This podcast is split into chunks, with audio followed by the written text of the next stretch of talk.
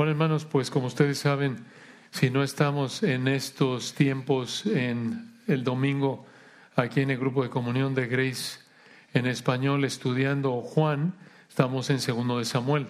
Y hoy vamos a segundo de Samuel y llegamos a otra joya de pasaje. Regresamos a la segunda y última parte de un estudio de uno de los pasajes más importantes en toda la Biblia. Y este es segundo de Samuel capítulo 7. Segundo de Samuel capítulo 7 es parte de la bendición del Señor para David como rey. Esto encaja con los primeros diez capítulos de segundo de Samuel. ¿Cómo? Recordarán que en los primeros diez capítulos de segundo de Samuel, en general, vemos la bendición del Señor sobre el reino de David. Y en el capítulo 7 llegamos al punto más alto de la bendición del Señor en el reino de David.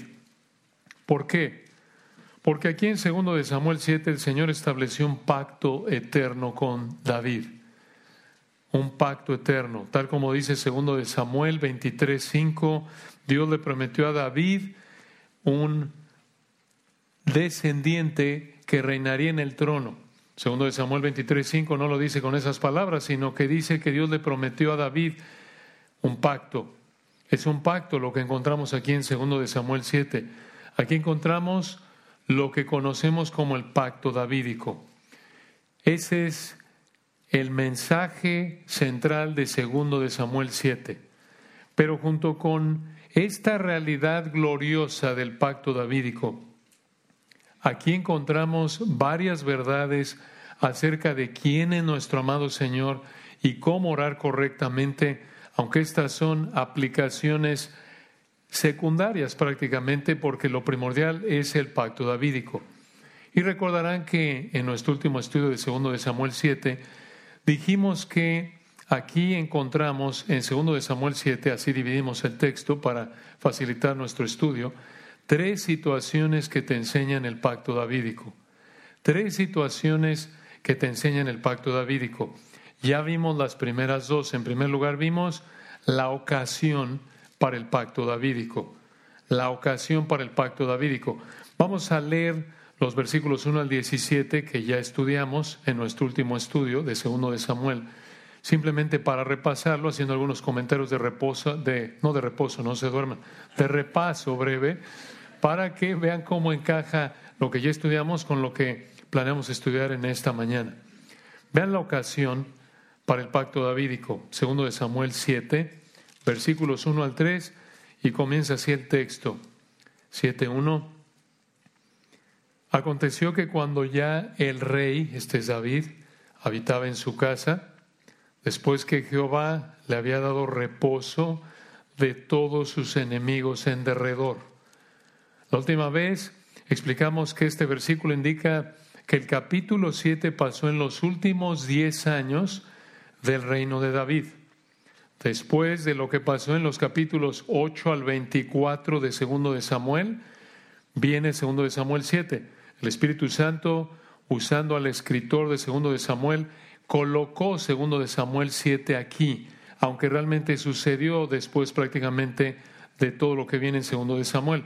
¿Por qué? Explicamos porque el énfasis aquí que quiso dar el Espíritu Santo en los primeros diez capítulos de segundo de Samuel es la bendición de Dios sobre el reino de David. Entonces, esto viene en los últimos diez años del reino de David, lo que vemos aquí en el capítulo 7. Fue en ese entonces, versículo 2, que dijo el rey al profeta Natán, mira ahora, yo habito en casa de cedro, y el arca de Dios está entre cortinas. Y Natán dijo al rey, anda, y haz todo lo que está en tu corazón, porque Jehová está contigo. Natán pensó que, bueno, como está bendiciendo el Señor a David, está bien que quiera prácticamente supo lo que quiso decir por lo que viene en el resto del texto de los versículos 4 al 17. David quería construirle un edificio, un templo al arca de Dios. ¿Por qué? Porque el arca estaba entre cortinas, el arca representaba la presencia de Dios. Él estaba incómodo. Versículo 2, oye, yo habito en este palacio, este señor palacio, ¿Cómo es posible que Dios, representado por el arca, habite en una tienda? Y recuerden que en ese entonces la majestad, el poder de un rey en esa época se veía por el tamaño de palacio que tenía. Entonces, David quería expresar algo de la magnitud del Rey verdadero de Israel, del Señor Jesucristo, Jehová de los ejércitos, al construir un edificio para el arca. Entonces Natán dijo, adelante, versículo 3, haz todo lo que esté en tu corazón porque Jehová está contigo, construyelo. Pero no esperaban la respuesta del Señor a partir del versículo 4. Y esto nos lleva a la segunda de tres situaciones que te enseñan el pacto davídico. Vimos la primera entonces, la ocasión para el pacto davídico, versículos 1 al 3. La segunda también la vimos y la titulamos la ostentación o la demostración. Usamos la palabra ostentación para que rimara. La ostentación del pacto davídico en los versículos 4 al 17. Vean lo que pasó en el 4, seguimos repasando. En el 4, aconteció aquella noche que vino palabra de Jehová a Natán, diciendo en el 5, Ve a mi siervo David. Así ha dicho Jehová, ¿tú me has de edificar casa en que yo more? Ciertamente no he habitado en casas desde el día en que saqué a los hijos de Israel de Egipto hasta hoy, sino que he andado en tienda y en tabernáculo. Y en todo cuanto he andado con todos los hijos de Israel, el Señor le preguntó a David a través de Natán en el 7, ¿he hablado yo palabra alguna de las tribus de Israel? a quien haya mandado apacentar a mi pueblo de Israel, diciendo, ¿por qué no me habéis edificado casa de cedro? Versículo 8, ahora pues dirás así a mi siervo David, así ha dicho Jehová de los ejércitos, yo te tomé del redil de detrás de las ovejas, para que fueses príncipe sobre mi pueblo, sobre Israel. En otras palabras, Dios lo tomó del nivel de autoridad más bajo y lo colocó en el nivel de autoridad más alto. Algo que solo Jehová de los ejércitos, el soberano, puede hacer.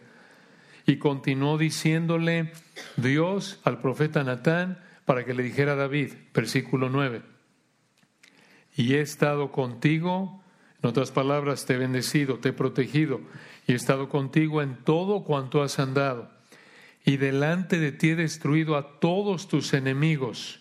Y que tenía varios, recuerden, por años, Saúl, los filisteos, Abner, Absalón quisieron matarlo, casi lo mataron en alguna ocasión. David pensó que iba a morir, lo vimos en primero de Samuel. A pesar de eso, el Señor lo protegió y acabó con sus enemigos.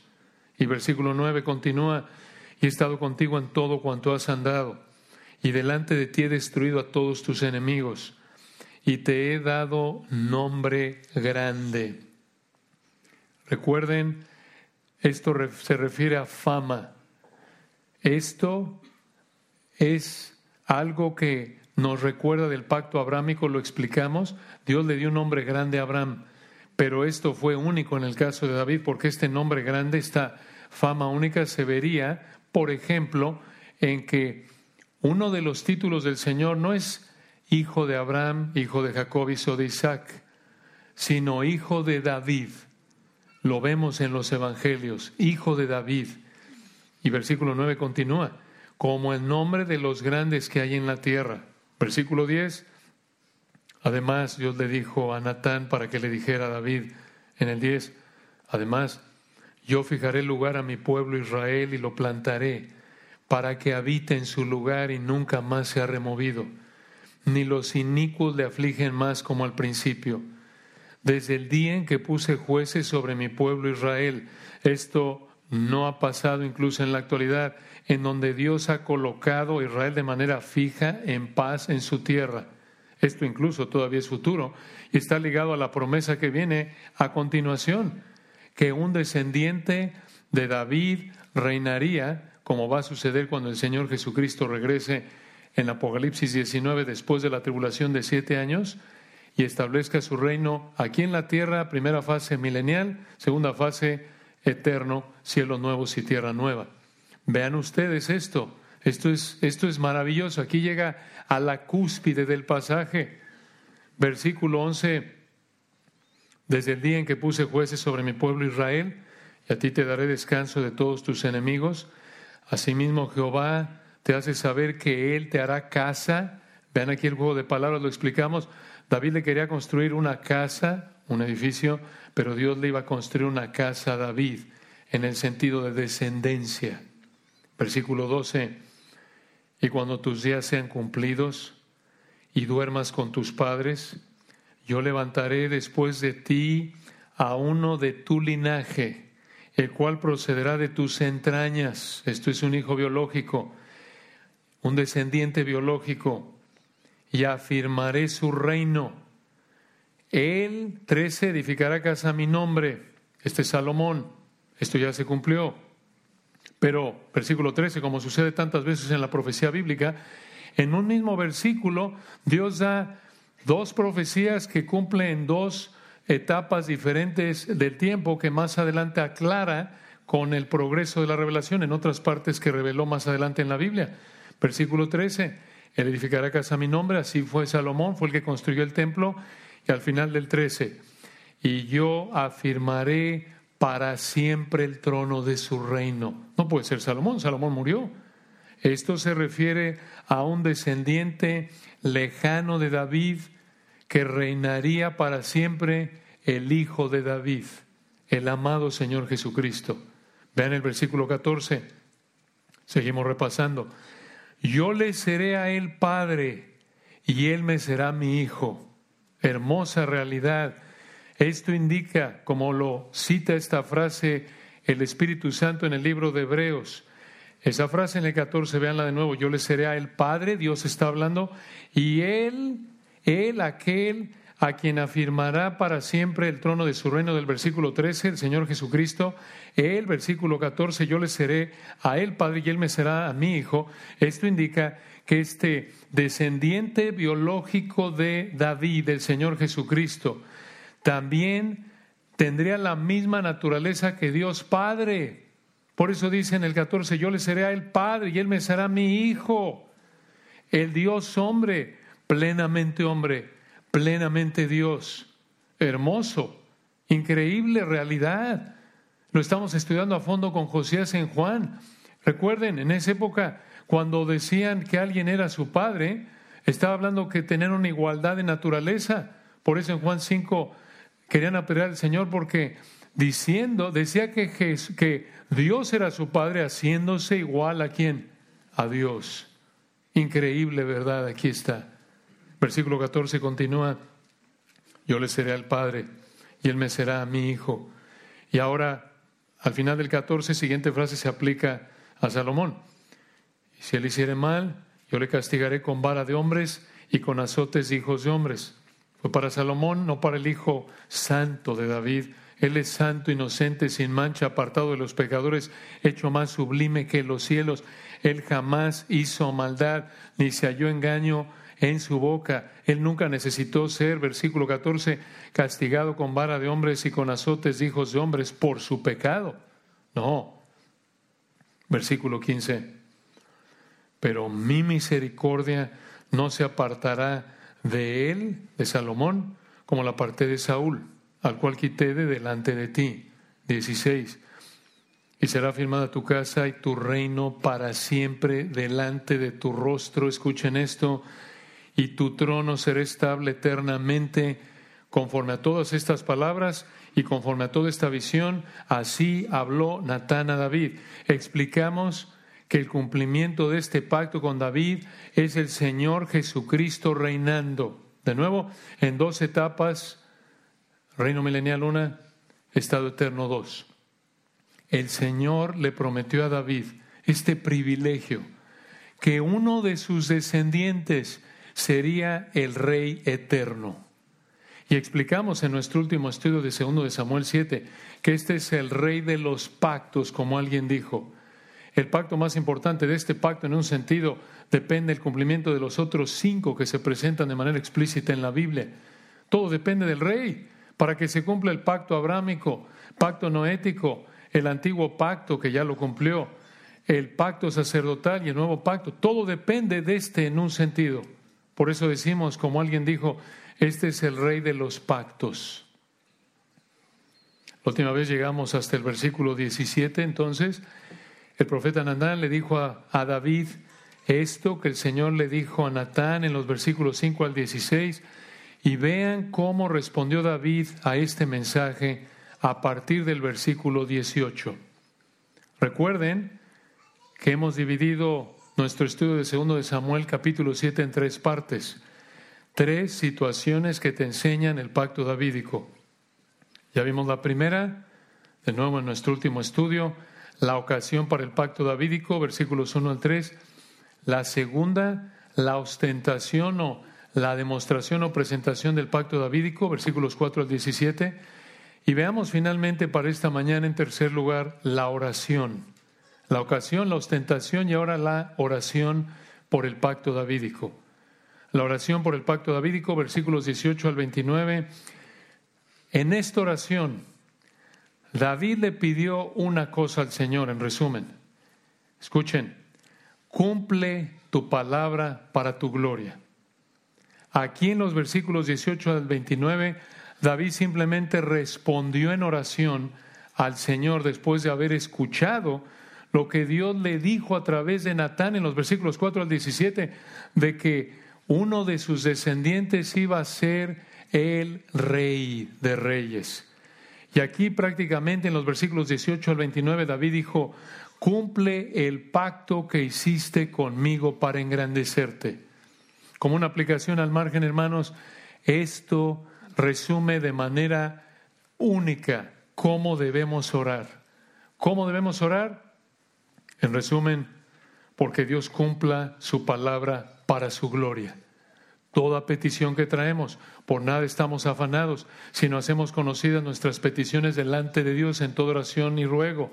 Oramos sin cesar, pero hacemos todo esto en base a la palabra de Dios. Le pedimos al Señor que cumpla su palabra para engrandecerse a sí mismo.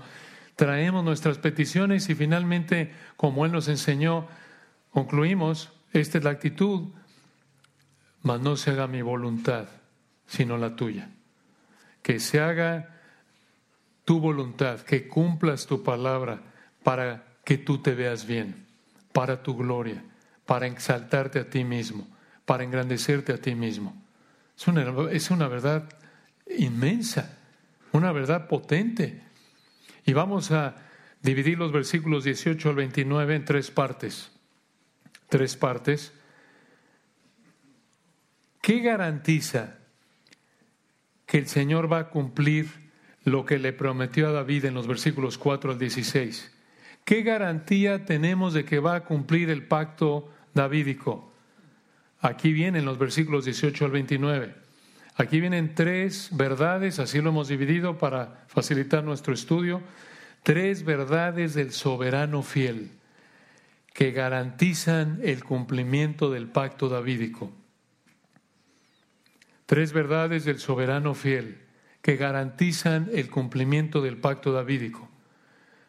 ¿Cuáles son esas tres verdades? En primer lugar, el soberano fiel lo prometió, versículos 18 al 19. En segundo lugar, el soberano fiel es independiente, esto es, no depende de nada ni de nadie para decir y hacer lo que quiere, versículos 20 al 21.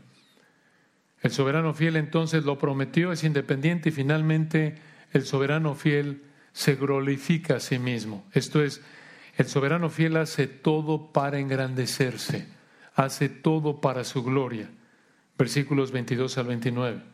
Estas son las tres verdades del soberano fiel que garantizan el cumplimiento del pacto davídico. Una, lo prometió. Dos, no depende de nada ni de nadie para hacer lo que quiere. Y tres, hace todo para engrandecerse. Veámoslo a detalle. ¿Qué garantiza que el Señor va a cumplir el pacto davídico? ¿Qué garantiza que el Señor va a cumplir lo que le dijo a David, esa promesa de que uno de los descendientes de David va a reinar eternamente? En primer lugar, Él lo prometió. Versículos 18 y 19. El soberano fiel lo prometió. Vean cómo respondió David a los versículos 5 al 16, a esta promesa inigualable del Señor de que le daría un descendiente que estaría en el trono reinando eternamente. versículo 18. Y entró el rey David y se puso delante de Jehová. ¿Qué significa esto? Que David fue delante del arca, que estaba ahí en una tienda, porque el arca, recuerden, simbolizaba la presencia de Dios. Digamos que David aquí procuró acercarse lo más que pudo a Dios aquí en la tierra. Y vean cómo oró, versículo 18. Y entró el rey David y se puso delante de Jehová y dijo, Señor Jehová. Adonai Yahweh, dos palabras en hebreo, que significa soberano Dios. Soberano Dios que guarda el pacto, resumiéndolo, soberano fiel. Vean esta combinación de palabras a lo largo del texto, es hermosa.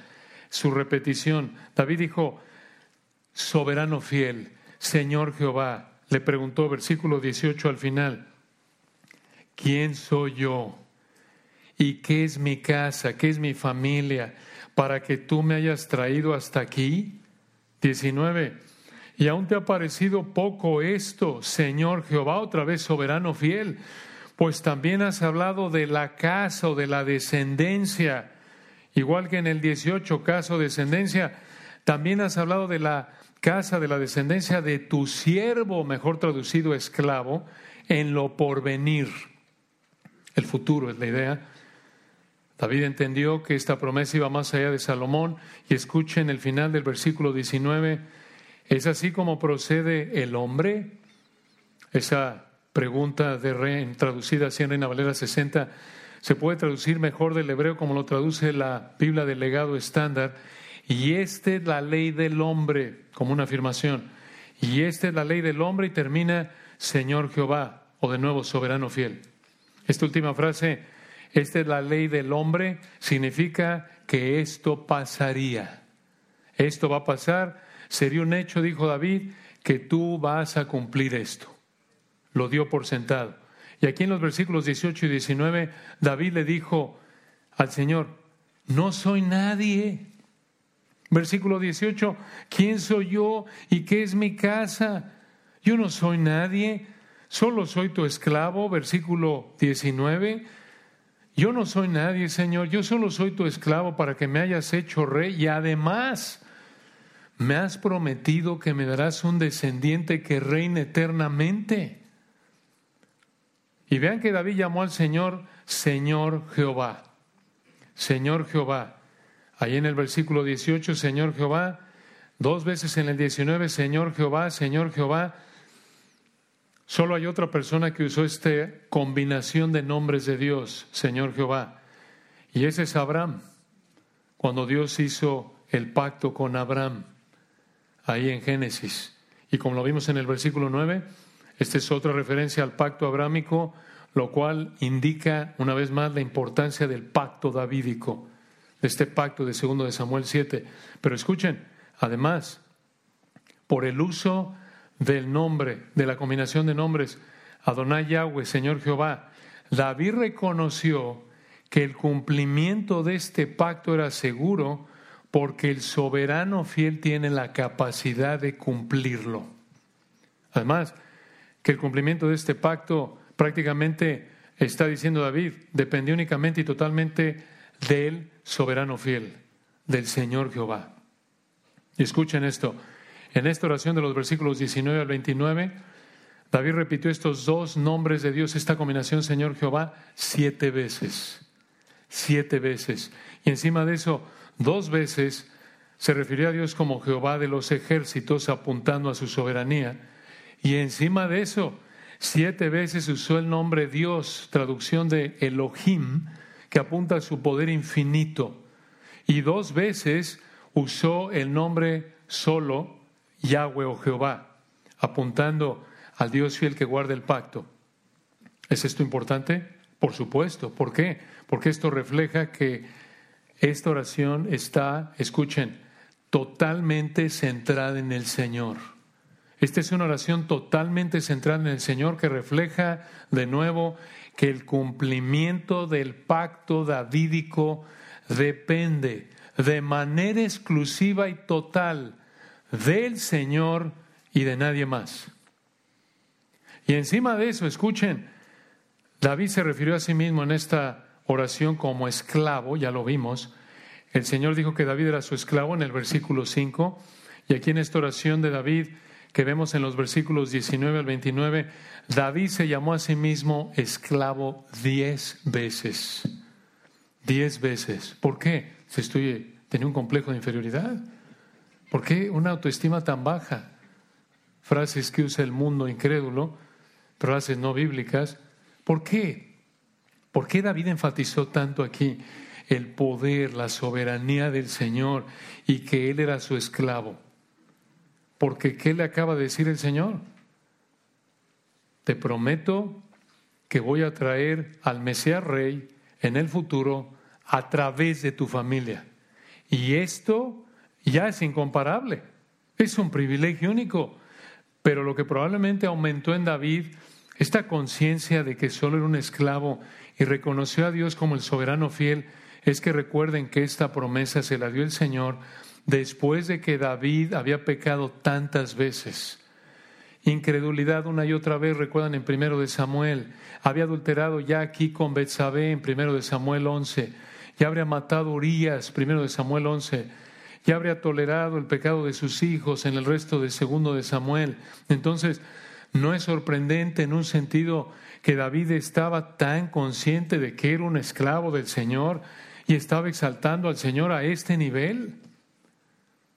Pero aquí, hermanos, encontramos otra vez como aplicación al margen para nuestra vida de oración una combinación maravillosa de realidades.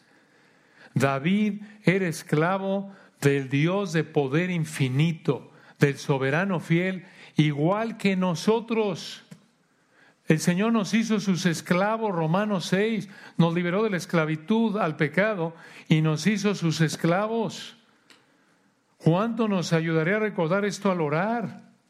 Somos esclavos del soberano fiel, de poder infinito. Cuánto egoísmo e incredulidad y superficialidad quitaríamos de nuestras oraciones si recordáramos estas realidades. Piénsalo.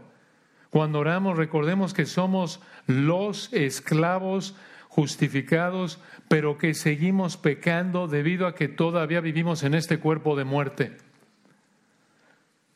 Y le estamos hablando a nuestro Señor Santo, soberano, amoroso, fiel, de poder infinito, el único que tiene la capacidad y autoridad de cumplir su palabra en respuesta a nuestras oraciones conforme a su voluntad, el único de quien depende el cumplimiento de su palabra, porque solo Él es el Señor Jehová, solo Él es el soberano, fiel, el amado Señor Jesucristo. Increíble. Entonces, ¿qué garantiza que el Señor realmente va a través de un descendiente de David? Va a darle a David, le iba a dar a David un descendiente que reinar eternamente. En primer lugar, Él lo prometió y eso es suficiente. El soberano fiel lo prometió. Pero además, en segundo lugar, una segunda verdad del soberano fiel que garantiza el cumplimiento del pacto davídico. No solo el soberano fiel lo prometió en primer lugar, sino que también en segundo lugar, escuchen, el soberano fiel no depende de nadie para decir y hacer lo que quiere. El soberano fiel no depende de nadie para decir o hacer lo que quiere. Esto lo vemos ahí en los versículos 20 y 21. Vean cómo David sigue orando. Esto es hermoso. Y recuerden, hermanos, David aquí vemos su conocimiento del Señor, su entendimiento correcto de la palabra. No está dando una clase de teología, pero su teología correcta, su doctrina sana es clara porque entendía correctamente la palabra, se sometía a ella. Está orando desde lo más profundo de su corazón. Esta es una oración, no es una clase de teología, pero está enseñándonos teología porque el hombre entendía correctamente la palabra y se sometía a ella. Y por eso vean lo que le dijo al Señor, versículo 20. ¿Y qué más puede añadir David hablando contigo? ¿Qué más digo? Pues tú conoces a tu esclavo en el hebreo, a tu siervo. Otra vez, Señor Jehová, soberano fiel. El Señor conocía cada vez que David había pecado, sus pecados de mentira, desconfianza, adulterio, homicidio. Él conocía todo y David lo reconoció. Tú conoces a tu siervo, Señor Jehová. Versículo 21. Todas estas grandezas has hecho por tu palabra y conforme a tu corazón, esto es lo que tú quisiste, la idea, haciéndola saber otra vez a tu siervo, a tu esclavo. Dios le hizo esta promesa de que uno, él iba a traer uno de sus descendientes para que reinara eternamente porque Dios quiso. En términos coloquiales de algunos de nuestros países, porque se le dio la gana a Dios, porque se le antojó. Esa es la idea, porque quiso. Y escuchen, esto a pesar de todo lo que conocía de David. Por eso dijo en el 20, tú conoces a tu siervo y tú, versículo 21, hiciste esta promesa porque quisiste. ¿Cómo? ¿Cómo es posible que Dios le, le hiciera esta promesa privilegiada, incomparable, que uno de sus descendientes iba a ser el Señor Jesucristo? ¿Se lo había ganado David? ¿Lo merecía? ¿Dios le debía esto? ¿Es un premio, David, por tu fidelidad a mí? De ninguna manera. Esto es gracia soberana. Dios le dio algo que no merecía a David, aunque conocía el Señor, aunque sabía el Señor que no lo merecía. Dios solo le debía juicio a David porque David era imperfecto en su obediencia al Señor por su pecado, pero escogió darle esta bendición en este pacto. Esto es gracia soberana. Una aplicación al margen, hermanos, es lo mismo para nosotros en términos de que Dios conoce todo de nosotros y aunque conoce todo de nosotros, nos bendice tanto. Obviamente no ha hecho el pacto davídico con nosotros, esto es único, exclusivo con David, pero nos ha dado la salvación, por gracia sois salvos, por medio de la fe. Tantas bendiciones temporales, gracia sobre gracia, como Él quiere. Aunque no merecemos ni una bendición del Señor, debido a nuestro pecado, Dios solo nos debe juicio, nada más. Cuando nos veamos tentados en nuestra soberbia a olvidar estas verdades, no lo olvides cuando pienses es que yo no merezco el marido que tengo, no merezco el trabajo que tengo, no merezco la mujer que tengo, no merezco esto, no merezco que Dios me haya afligido de esta manera. Perdón, ¿sabes lo que mereces? ¿Quieres pedirle a Dios que te dé lo que mereces? Porque lo que mereces y lo que Dios te debe es infierno eterno en el infierno, porque eres un pecador igual que cualquier otro ser humano desde que Adán y Eva pecaron, excepto por el Dios hombre, el Señor Jesucristo. Y lo único que Dios nos debe es infierno eterno, porque la paga del pecado es que muerte. Todo lo que no es infierno eterno es gracia. Y debemos responder en gratitud y en obediencia al Señor.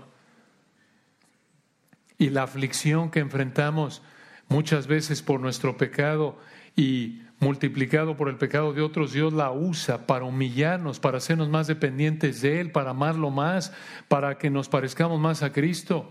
No nos rebelemos contra eso en nuestra soberbia. Y en nuestra soberbia, digamos, yo no merezco esto cierra la boca. No mereces eso, tienes razón, mereces el lago de fuego eterno, eso es lo que mereces, eso es lo que merecemos. ¿Quieres eso? No creo. Entonces, humillémonos, ubiquémonos, pensemos conforme a la palabra de Dios. Entonces, ¿qué garantía existe de que Dios realmente va a cumplir esta promesa David de que Dios realmente va a traer al Dios hombre como uno de los descendientes de David para que reine eternamente?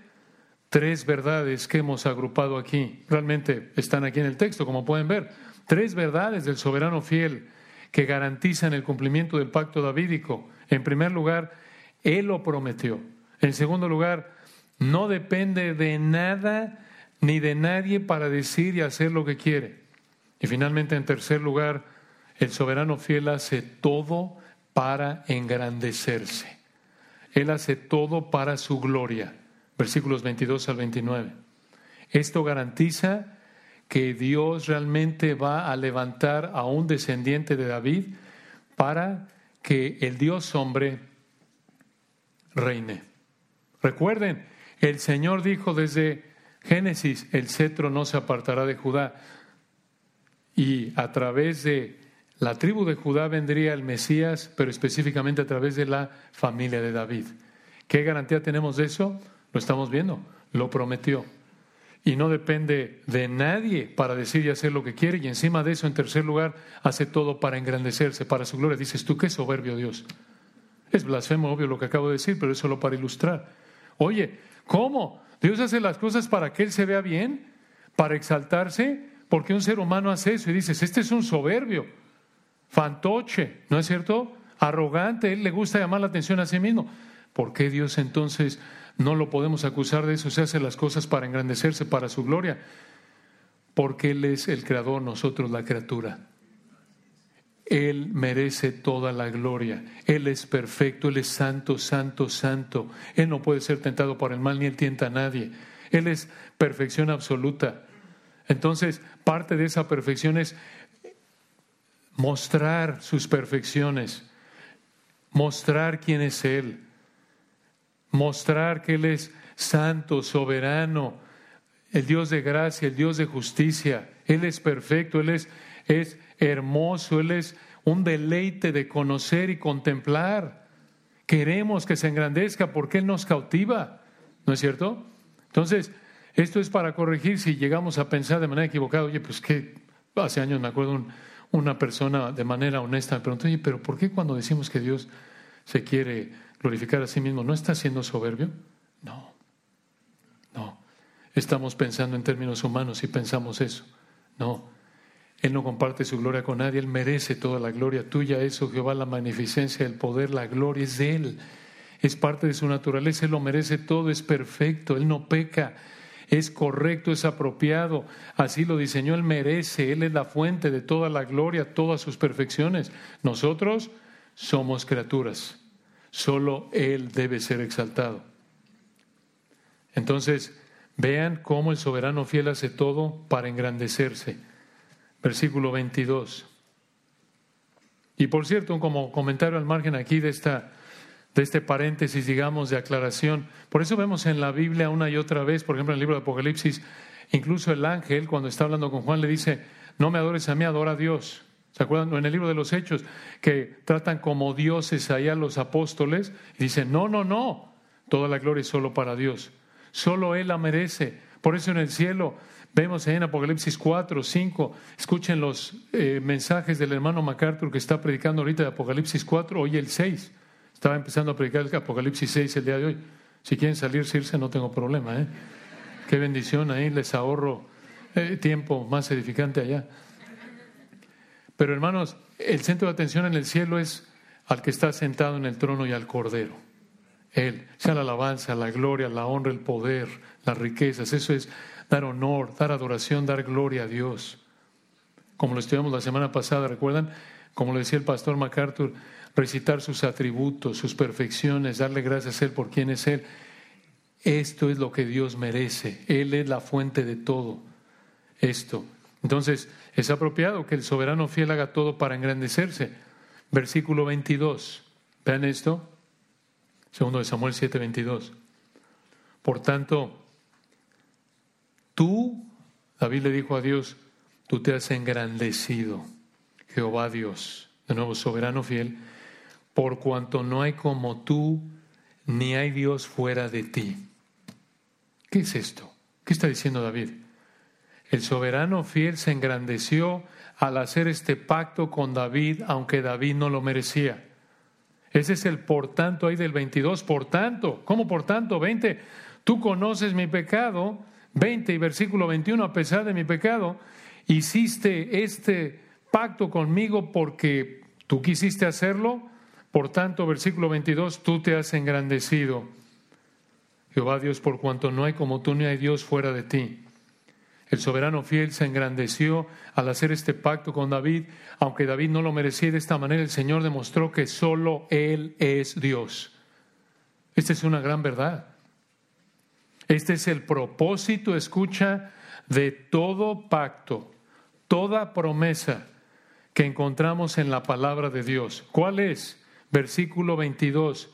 Que Dios sea engrandecido, que el Señor se engrandezca a sí mismo al mostrar su gracia soberana y que solo Él puede hacer esto. Y mucha atención, que David o que cualquier otro creyente seamos beneficiados por algún pacto o promesa es algo secundario, es algo periférico. Lo que importa es que el Señor se engrandezca al mostrarnos su amor inmerecido y de esta manera demuestra que, versículo 22, otra vez aplicando esto, aunque es para el pacto davídico específicamente, pero de manera eh, de aplicación secundaria, lo más importante es que el Señor se engrandezca al mostrarnos su amor inmerecido y así demuestra que, versículo 22, no hay como Él, no hay otro Dios más que nuestro amado Señor Jesucristo, el soberano fiel. Qué importante, hermanos, que vean nada más, vean cómo David sabía esto, esto es maravilloso. Al final del versículo 22, dice aquí, segundo de Samuel 7, 22, conforme a todo lo que hemos oído con nuestros oídos. ¿Qué es esto? Fue mediante la palabra de Dios que escuchó David que aprendió estas verdades. Porque en esa época, recuerden, no todo el mundo tenía sus Biblias como tenemos el privilegio nosotros. No, en esa época, la instrucción bíblica, el aprendizaje de la Biblia se llevaba a cabo primordialmente, versículo 22, con nuestros oídos, de manera oral, leyendo, explicando. Escucha, otra aplicación aquí al margen. Esta es la única manera en la que podemos conocer a Dios conocer estas verdades hermosas mediante su palabra. Esta es la única manera de que podemos corregir nuestra manera de pensar pecaminosa y pensar como David. Dejar de pensar de manera antibíblica, pensar que somos el centro del universo y Dios está para servirnos. No, hermanos, no. Dios, otra vez, hace todo para su gloria, para exaltarse. Y en medio de esa exaltación, en su gracia infinita, soberana, decide quién se beneficia de manera secundaria, periférica, conforme Él decide exaltarse a sí mismo al cumplir sus pactos y promesas que aquí ha escrito. Eso nos debe humillar. Somos unos esclavos que merecemos la ira eterna de Dios, que Dios no nos dé su ira es gracia soberana. Que nos dé una migaja de gracia común, con que puedas tener la capacidad de poder oír la palabra y oír el Evangelio y arrepentirte, que puedas estar vivo, que puedas, en resumen, disfrutar de algo que no sea el infierno eterno, es la gracia soberana de Dios. Y eso es suficiente como para estar de rodillas agradecidos diciendo, ¿qué quieres que haga, Señor? aunque estuvieras en la calle sin nada, privado y vivo, al borde de la muerte, ¿qué quieres que haga, Señor? Porque no merezco ni esto. No merecemos ni el sufrimiento más intenso aquí en la tierra, hermanos. Eso porque no se compara infinitamente con lo que merecemos en el lago de fuego eterno, por su lo santo que es Él y tanto pecado que hay en nosotros, lo lejos, lo cortos que quedamos de lo que Él demanda de perfección. Cualquier otra cosa, recuerda esto, cualquier cosa que no sea perfección absoluta, Dios lo rechaza. Cualquier cosa que no sea conformidad perfecta, obediencia perfecta, al más mínimo detalle de la palabra de Dios es pecado. Cualquier cosa, si en algún punto no obedecemos de manera perfecta a la palabra de Dios, merecemos el lago de fuego eterno. Merecemos todos eso. Por eso la única manera en la que Dios nos puede aceptar es a través de aquel que vivió esa vida perfecta que no podemos vivir, que es la única que Dios acepta para que lo conozcamos y nos perdone y nos lleve al cielo. La vida del Hijo de Dios, el Señor Jesucristo. Pero ubiquémonos, hermanos, el Señor no vive para servirnos, no es aladino. No le frotas la lámpara y dame tres deseos lo que yo quiero, estás para servirme. No, estamos para servirle. Estamos para servirle. Y lo que no sea infierno eterno, repito, es gracia.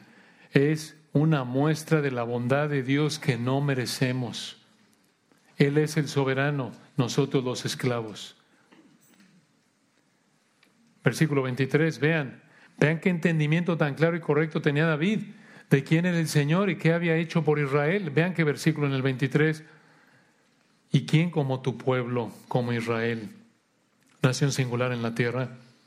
Porque fue Dios para rescatarlo por pueblo suyo. Vean esa frase, rescatarlo por pueblo suyo. Se traduce mejor como la traduce la Biblia de legado estándar. Redimirlo para sí mismo. Para redimirlo para sí mismo. Siguiente frase en el 23. Y para ponerle nombre Mejor traducción de esa frase para ponerle nombre de la Biblia de legado estándar, para ser un hombre para sí mismo. Esto significa para mostrar sus perfecciones. Recuerden el nombre, la gloria de Dios, Éxodo capítulos 33, 34, se refiere a sus perfecciones, quién es Él. Recuerden, Moisés le dijo a Dios, muéstrame tu gloria. El capítulo 33 de Éxodo, Éxodo 34, Dios le dijo, sí, te voy a proclamar. Eh, no puedes ver mi gloria si no vas a morir pero te voy a proclamar, te voy a dar una probadita de mi gloria al proclamarte mi nombre, te voy a explicar algo de quién soy. Y le explicó, yo soy Jehová, Jehová fuerte, misericordioso, piadoso. En otras palabras, la gloria de Dios, el nombre de Dios se refiere a sus perfecciones, quién es Él.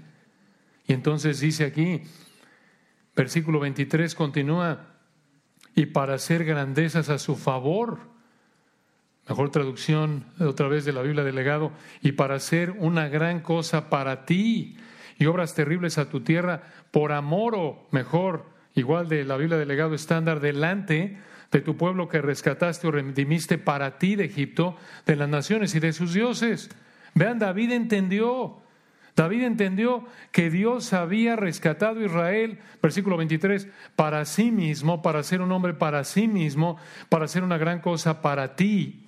En otras palabras, ninguna nación sobre la tierra es como la nación de Israel. Ninguna otra nación refleja la gloria de Dios como Israel. ¿Por qué? Porque son especiales. ¿Se lo ganaron? No. Dios les dijo de Deuteronomio 7, no te escogí porque eres el más fuerte, el más grande. No.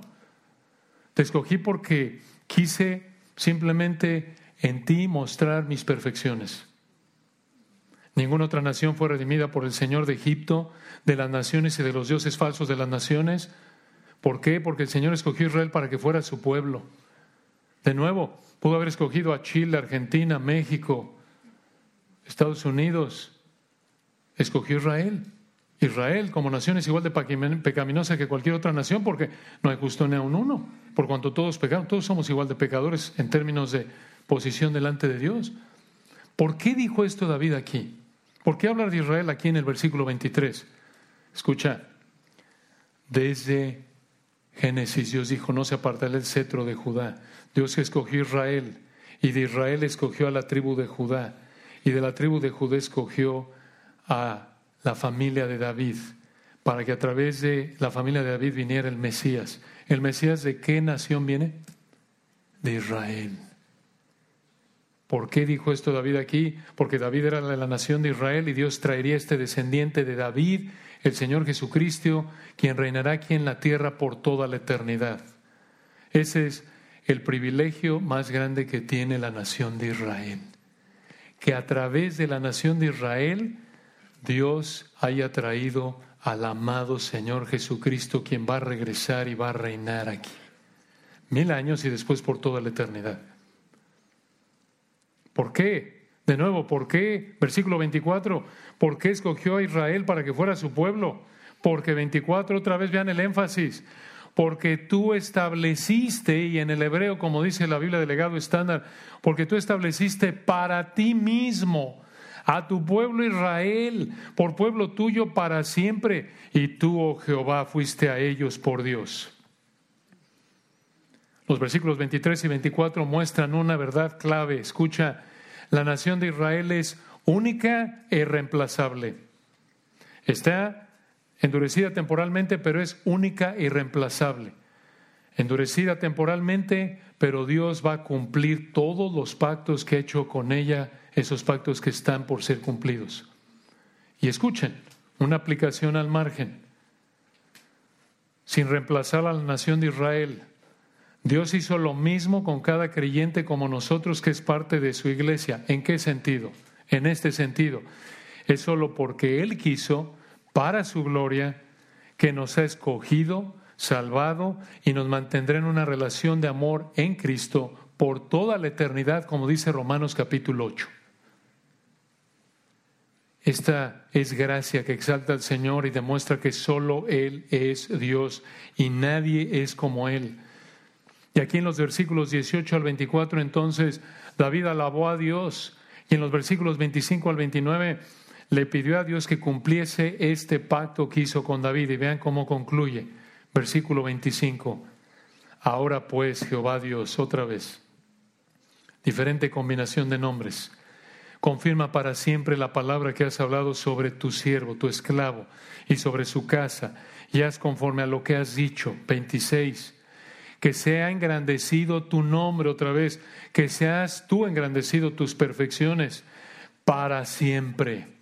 Y se diga Jehová de los ejércitos, este nombre otra vez enfatizando la soberanía de Dios, es Dios sobre Israel, y que la casa de tu siervo, de tu esclavo David, sea firme delante de ti, porque 27, tú Jehová de los ejércitos, Dios de Israel, revelaste al oído de tu siervo, de tu esclavo, diciendo, yo te edificaré casa. Por esto tu siervo, tu esclavo, ha hallado en su corazón valor para hacer delante de ti esta súplica. Ahora pues, versículo 28, Jehová Dios, de nuevo soberano fiel, tú eres Dios y tus palabras son verdad y tú has prometido este bien a tu siervo, a tu esclavo. Y 29, ten ahora bien bendecir la casa de tu siervo, de tu esclavo, para que permanezca perpetuamente delante de ti, porque tú, Jehová Dios, el soberano fiel, lo has dicho, y con tu bendición será bendita la casa de tu siervo, esto es de tu esclavo, para siempre. En resumen, David dijo, cumple tu palabra al cumplir este pacto que has hecho conmigo, para que tú seas engrandecido. Qué oración, hermanos. Qué belleza, qué, qué ilustración de la perfección de nuestro Señor y su palabra. Esta oración es para regresar y, y saborearla y pensar en ella y es una delicia, una delicia. Pero de nuevo vean, hermanos, cómo toda esta oración está centrada en Dios. Lo más importante es que seguro el Señor va a traer al hijo de David para que reine, reine de manera eterna, de nuevo en dos etapas, y esto lo sabemos por la revelación que viene después de esto, con más detalle. Reino milenial y luego estado eterno. ¿Lo va a hacer? ¿Qué garantía hay? Lo prometió uno. Dos, no depende de nadie para hacer y decir lo que quiere. Tres, hace todo para engrandecerse. Hermoso. Hermosa verdad. Oremos para terminar.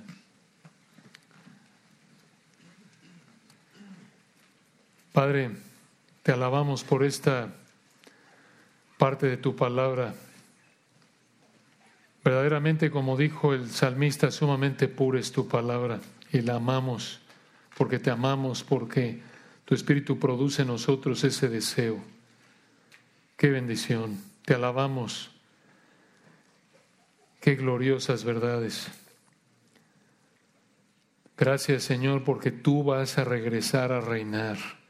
Gracias porque como lo explicas con más detalle más adelante, ahí en Apocalipsis, Primera Tesalonicenses, nos vas a llevar como iglesia en el rapto a los que nos has salvado por la fe únicamente, en Cristo únicamente, por gracia únicamente, para estar contigo y después traerás esos juicios de Apocalipsis 6 al 18, esos siete años, y después regresarás en Apocalipsis 19, nosotros contigo, y cumplirás esa promesa en ese momento cuando estés tú reinando aquí en el trono de David en la tierra.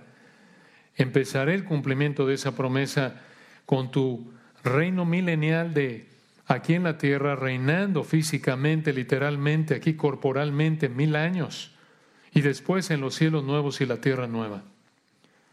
Te alabamos y oramos por aquellos, Señor, que en esta mañana no te conocen.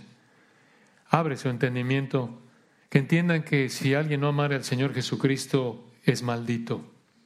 Y que nadie, que ninguno nos engañemos, Señor, pensando que te amamos porque leemos la Biblia o lo oímos. Que recordemos que, como dice tu palabra, el que me ama mi palabra guardará. Si te amamos, vamos a demostrarlo en someternos a tu palabra, en ser esclavos obedientes como David aquí. Oramos que nadie esté en esa situación, Padre, que abra su entendimiento, te rogamos y lo traigas a tus pies para que no muera en una condición de incredulidad y termine recibiendo lo que le debes, lo que merece el juicio eterno en el infierno. Y Padre, ayúdanos, Señor, a pensar en términos de la oración, qué diferente oraríamos si recordáramos continuamente estas verdades. Ayúdanos, Padre, a recordar que la oración debe estar centrada en ti y es con el fin primordial que tú seas exaltado nuestro beneficio es secundario. Damos la gloria a ti, Señor, en Cristo Jesús. Amén.